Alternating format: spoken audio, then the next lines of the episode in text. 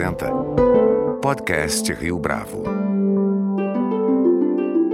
Este é o podcast Rio Bravo, eu sou Fábio Cardoso. A trajetória da designer Didiana Prata remonta à formação pela Faculdade de Arquitetura e Urbanismo da Universidade de São Paulo. Desde então, ela passou pela Folha de São Paulo e pela editora Abril, atuando na concepção de projetos gráficos e na direção de arte. Esse caminho proporcionou a Didiana, desde 1998 com a Prata Design, um campo mais aberto, especificamente no trabalho de criação de soluções de identidade visual e curadoria de imagem para empresas de diversas áreas. É para falar a respeito do impacto da cultura audiovisual e do design na sociedade contemporânea que Didiana Prata é nossa convidada de hoje aqui no podcast Rio Bravo. Didiana Prata, é um prazer tê-la aqui conosco no podcast Rio Bravo. Muito obrigado por participar dessa conversa aqui conosco. Eu que agradeço, Fábio. Como é possível conceber um projeto de identidade visual? Como é que se define uma narrativa visual que esteja relacionada com o perfil do cliente, por exemplo? Olha, eu acho que a narrativa visual do cliente faz parte da identidade visual e ela é composta por outros elementos além da marca dele. Então, a narrativa visual, o audiovisual, ela traz imagens, ela traz vídeos, ela traz áudios, podcasts que acabam contando um pouco mais, expandindo o território da marca. Sobretudo hoje, quando a gente pensa que cada vez mais essa marca ela é exposta em outros formatos, essa identidade visual é exposta em outros formatos, formatos mais líquidos, sobretudo nas redes sociais, internet, no meio digital, essas narrativas elas vão ganhando outros formatos. Então, eu acho que a identidade visual de uma marca hoje, ela vai muito além do símbolo, do ícone, da assinatura nominativa, e ela é muito mais representada por outras narrativas em diferentes formatos, como esse podcast. É possível estabelecer uma linha do tempo de quando é que essa pegada, digamos, mais líquida começou a ganhar força no campo da comunicação? Olha, a narrativa visual sempre aconteceu. O que acho que a gente consegue é, ver agora é o quanto a comunicação está mais próxima do design. Porque a narrativa visual é um recurso dos livros, é um recurso das revistas, é um recurso do design editorial, na essência, e da produção audiovisual, do cinema, da TV e do rádio, por que não dizer? Porque rádio está voltando com tudo. Se você pensar é, na mídia esse podcast hoje e na mídia Spotify, streaming, o rádio voltou com tudo, né? O seu trabalho de criação visual, ele existe uma linha tênue entre a produção artística, autoral, e a demanda mais pragmática do mercado, dos clientes. Como é que é para você equilibrar essas duas frentes?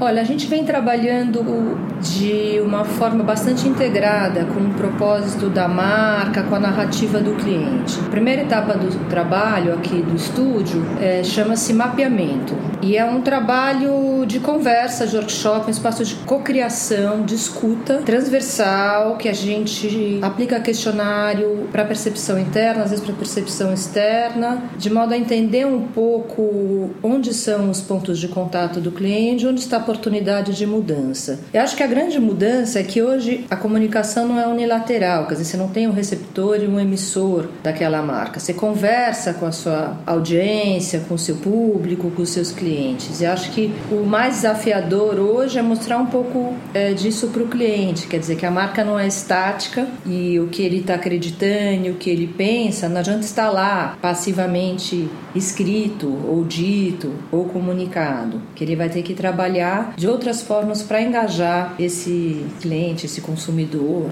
seja uma editora, seja uma marca de produto, etc. E tal. A gente tem a felicidade de ter clientes que nos procuram para trabalhar a narrativa. Então isso também ajuda muito porque normalmente os clientes que vêm me procurar sabem um pouco do meu histórico, de ter trabalhado muitos anos com jornal, de eu também ter uma atuação como pesquisadora, como professora, então é, tem um trabalho um pouco que vai além, um pouco de pensar um pouco é, nessa extensão dessas narrativas em outras mídias, em outras interfaces. Então a gente nunca pensa numa marca que esteja tendo que seguir alguns pré-requisitos. Quer dizer, cada marca tem um potencial e ela vai fluir, ela vai se expandir para os meios que a gente achar mais adequado, assim, né, com discursos adequados a esses meios. Diana, falando um pouco da sua trajetória, quão importante foi para chegar onde você chegou ter passado por jornais, revistas nessa função de diretora de arte, ou mesmo renovando ou concebendo projetos gráficos? Eu acho que a minha formação,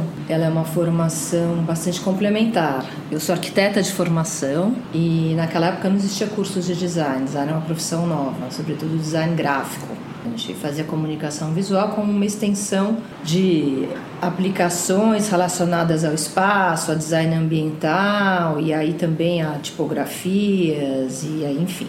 E eu sempre gostei muito da área editorial, então foi muito natural para mim procurar um trabalho relacionado a design editorial. Acabei indo para a Folha de São Paulo, que acho que foi o lugar onde de fato me formei, me amadureci profissionalmente e de fato tomei gosto pelas narrativas. Eu acho que a produção documental é uma produção muito instigante, muito apaixonante e você poder contar uma história por meio de imagens ou por meio de infográficos ou por meio de outras narrativas é sempre muito, muito rico. Então eu acho que essa foi a grande formação. Claro que imprimir em papel bom depois na, na editora Abril, né, onde eu trabalhei como diretora de arte na era, também foi incrível e, e os assuntos eram outros, mais diversificados, você podia trabalhar muito mais a direção de arte de imagens específicas, como retratos, como é, moda, outras sessões e explorar outras possibilidades de impressão ajudou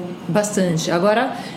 eu acho que é, são todos os trabalhos onde você está dando visualidade para contar uma história, seja de uma marca, seja de uma roupa, seja de uma notícia, enfim. Olha, acho que afeta bastante porque hoje o que a gente tem oferecido para os nossos clientes é justamente pensar e estudar a melhor forma de fazer essa passagem das narrativas impressas para as narrativas digitais. E, e essa passagem é uma passagem muito delicada porque não tem uma receita igual para todas as marcas, para todos os clientes. Tem clientes que a gente trabalha que são clientes que são mais da área de cultura, então você pode usar um pouco mais esses formatos digitais, tem clientes que são mais corporativos, que têm restrição em estar nas redes sociais, mas ao mesmo tempo eles querem estar lá com algum discurso que eles precisam descobrir qual é. Então é muito interessante pensar um pouco qual é o tom de voz dessas marcas e dessas narrativas visuais e que tipo de imagem a gente vai usar em cada mídia. Então foi fundamental para mim ter essa formação é, de design muito atrelada à comunicação, que acho que é o que a gente faz hoje e acho que é o que eu gosto de fazer mesmo, de integrar a comunicação com o design. Fala para a gente um pouco mais da metodologia do seu trabalho. Você começou a tocar nesse assunto na primeira resposta, levando em conta o mapeamento, que é um dos pontos-chave de como a, a, sua abordagem se inicia.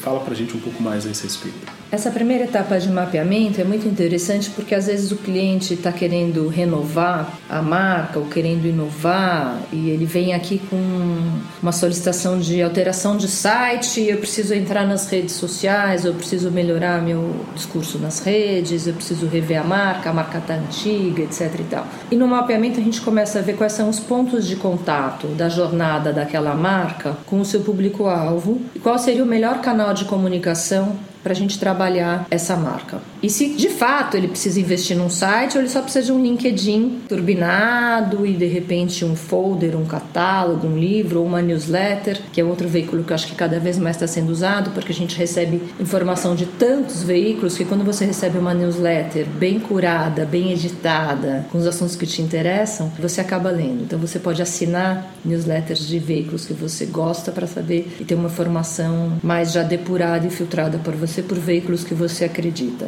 Isso é uma primeira etapa. A parte de redesenho de marca é uma parte gostosa de fazer. A gente tem feito mais redesenhos do que marca do zero, apesar de a gente ter construído ao longo desse tempo de prata design algumas marcas bastante fiéis que ficam aqui no estúdio, que voltam quando vão é, ampliar o seu portfólio de marcas ou de submarcas ou quando estão ampliando seus negócios. O que mudou, que eu acho que é interessante, é que a gente inclui como extensão do branding os guidelines das redes sociais. Essa troca. Então, a narrativa da marca, como eu havia comentado, ela é líquida, ela é fluida, ela está muito atrelada à comunicação, ao discurso e ao conteúdo dessa marca. Então, essa direção de arte das imagens dessas narrativas, elas são entregues como parte do território da marca. Então, qual é a narrativa imagética que aquele cliente tem? Quais são as fotos que ele tem? Isso pode ser um escritório de advocacia, pode ser um museu, pode ser uma marca de roupa, pode ser um restaurante. E a gente vai ver com que narrativa ele vai conversar com cada público. Então, a gente acaba criando como se fosse uma revista mesmo. Quais são as editorias que essa rede social vão ter, o que, que a gente vai falar e qual é a linguagem visual dessas editorias. A gente vai trabalhar com podcast? Sim, por que não? A gente vai trabalhar infográfico, trabalhar com mini vídeos e vinhetas. Como é que é essa conversa? A gente vai criar ações para o público também. Isso que mudou bastante é, no dia a dia e no processo de trabalho, que a gente incluiu na nossa entrega, não só site, só um site eu não acredito nessa comunicação passiva, ela precisa estar é, ligada com as redes sociais. Então, além do site, ele vai ter, se for o caso, o LinkedIn, o Twitter, o Facebook, o Instagram e às vezes até o Pinterest. Tem cliente que fala, eu quero ter Pinterest. Se é cliente ligado à arquitetura, à decoração, enfim. Então, é, o cardápio da identidade visual de um cliente se ampliou. Nem todo mundo, então, precisa necessariamente ter esse conteúdo completo de site, mais redes sociais totalmente ativas, mais presença em todos os poros da rede. Eu acho que a gente tem que estar nas redes sociais, mas o ritmo é muito diferente de uma área para outra, né? O ritmo e a linguagem e o que você vai postar. Eu acho que o conteúdo relevante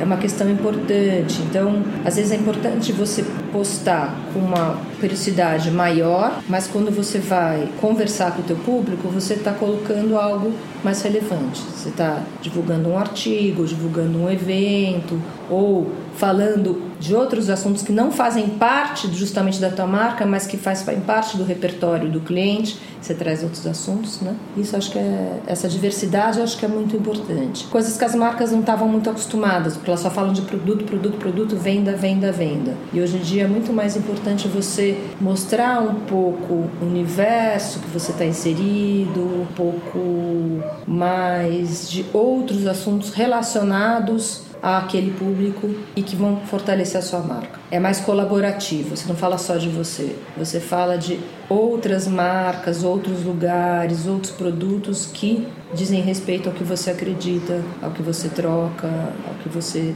busca.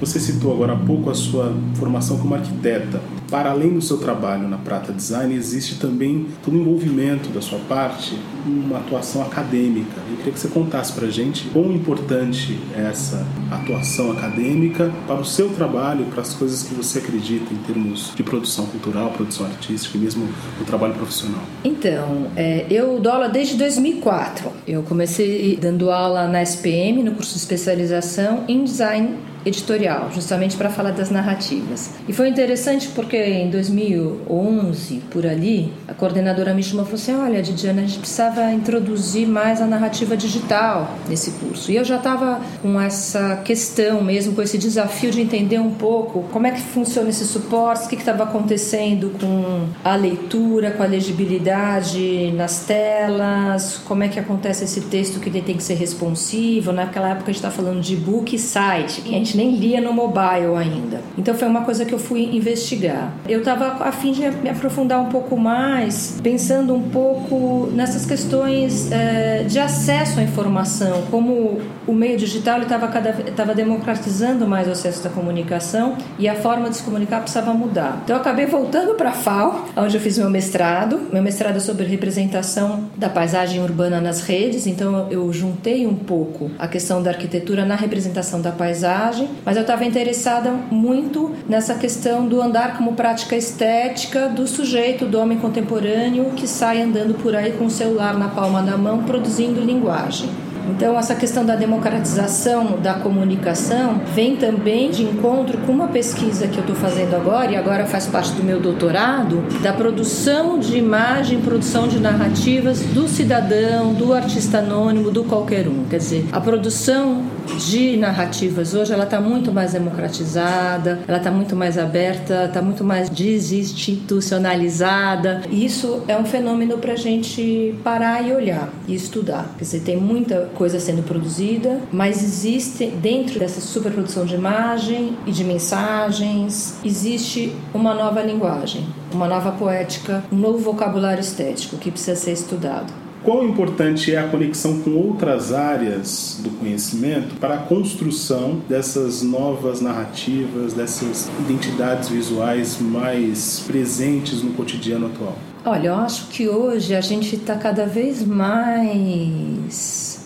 vendo a integração de muitas áreas, né? Ninguém faz uma coisa só. É, existe um hibridismo nas atividades profissionais, nas atividades do dia a dia. Então, qualquer atividade artística, ela está vinculada à ciência e tecnologia, sim, e ela está vinculada à história, a um contexto sociopolítico, a contexto social. Então, é muito difícil você querer produzir linguagem, trabalhar com criação, sem pensar no contexto sociopolítico e cultural no qual a gente está inserido. O que mudou hoje é que tem todo mundo tem acesso à produção, né? Você produz imagem em baixa resolução, a imagem já é feita para viajar rapidamente, então você já produz, media no próprio aplicativo ou num outro, num outro aplicativo que você tem no celular, já veicula a sua mensagem e isso traz novos paradigmas para essa imagem. Essa imagem ela ganhou novas formas. É uma imagem de outra natureza. Ela já não é mais uma fotografia. É uma imagem que ela foi copiada, ela já foi repastada, enfim. A autoria dela já foi diluída, ela já foi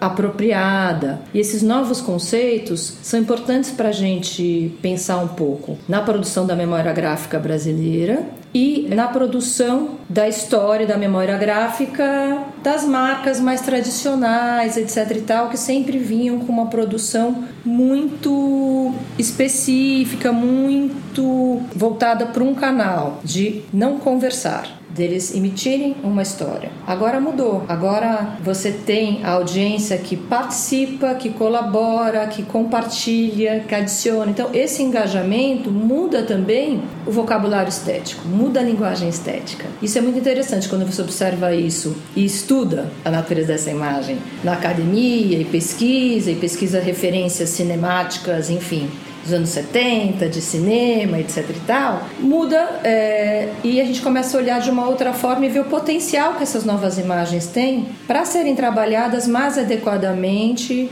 Nesse caso, marcas específicas, se você quer dizer, ou instituições museográficas, que são instituições que eu tenho uma proximidade muito grande, que gosto de pensar um pouco dessa interação com o público, com as instituições. Então, eu acho que tem uma mudança de paradigma, sim, dessa imagem mais democrática, mais fluida, mais nética, mais suja. E eu acho que essa sujeira é uma riqueza, uma riqueza de linguagem, uma democratização. A gente também está educando as pessoas a ter um olho melhor em relação à imagem, em relação à ilustração, a desenho, em relação à tipografia digital, em relação a uma linguagem mais vernacular. As pessoas estão voltando a colar, desenhar, escrever, pintar. Isso é bastante rico. Essa nova roupagem, ou conceber essa nova roupagem, é o aspecto mais desafiador do seu trabalho hoje? Olha, acho que a gente está diante de um momento no qual existe uma forte estetização do cotidiano. Então, é, acho que a gente tem que começar a falar dos indivíduos antes de falar das marcas, etc. e tal. As pessoas produzem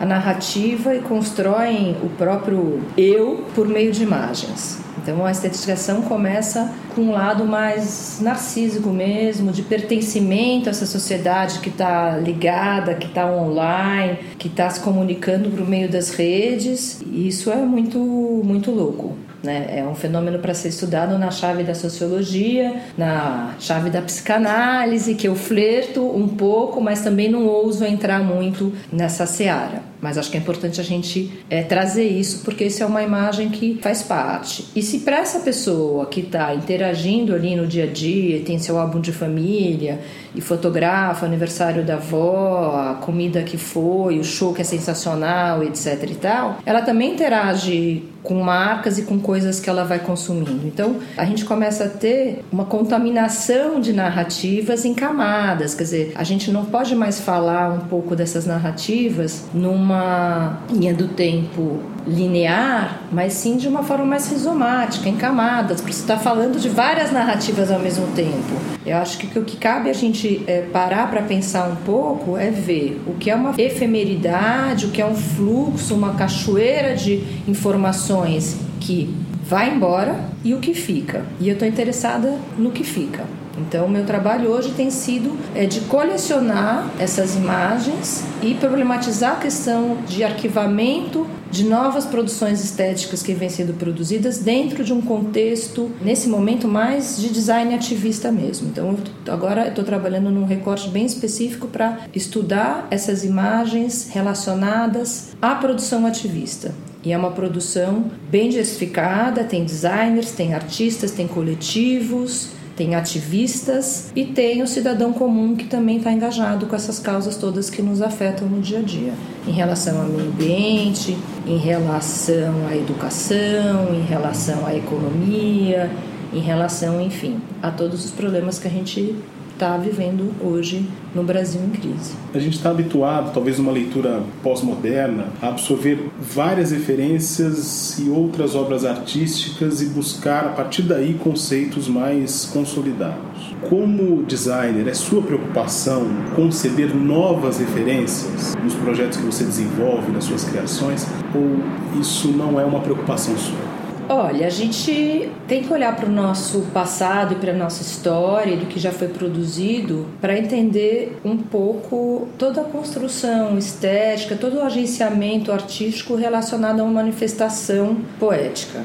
Então não tem como você dizer, ah, são novas referências. Eu acho que a gente sempre bebe de outras referências para construir novas narrativas e para construir novas estéticas. O que está acontecendo hoje, nesse momento, é que, e nem é relacionado ao meu trabalho, mas é o que a gente está é, comentando agora, que é relacionado à produção estética que a gente vê nas redes sociais. É que a apropriação e o uso de imagens que já pertencem a alguma época, que já representavam alguma coisa visual, são reapropriadas para uma narrativa atual. Então a gente está falando de um remix cultural, a gente está falando de uma estética da apropriação que eu acho que é um, uma das grandes marcas da rede. Tem associações e apropriações de imagem e de ícones e de pessoas e de trabalhos artísticos que ajudam a contar a história atual por meio de uma referência do que já aconteceu e foi retratado em outras vanguardas artísticas, outras estéticas no passado.